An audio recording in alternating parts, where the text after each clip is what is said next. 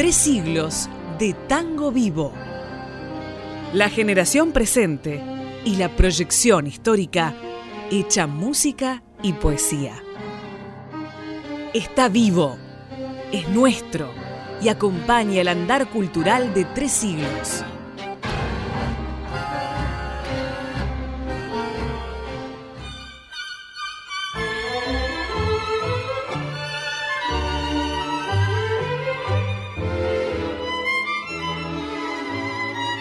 Hablemos un poco de Raúl Garelo, nacido en Chacabuco, en la provincia de Buenos Aires, el 3 de enero de 1936.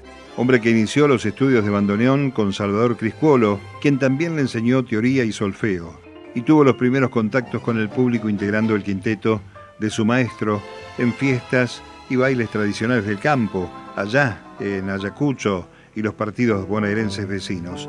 Pero ya con 18 años se radicó en la ciudad de Buenos Aires con el propósito de ingresar a la Facultad de Derecho, pero la música pudo más que el derecho y entonces Garelo fue a probar fortuna en el cuarteto de Roberto Firpo con la aprobación de Firpo, padre que entonces estaba definitivamente retirado de la actividad pública. Tanto, tanto es así el peso que Buenos Aires tuvo en Garelo, este pibe nacido en Chacabuco, que le dedicara este que es uno de sus mejores éxitos.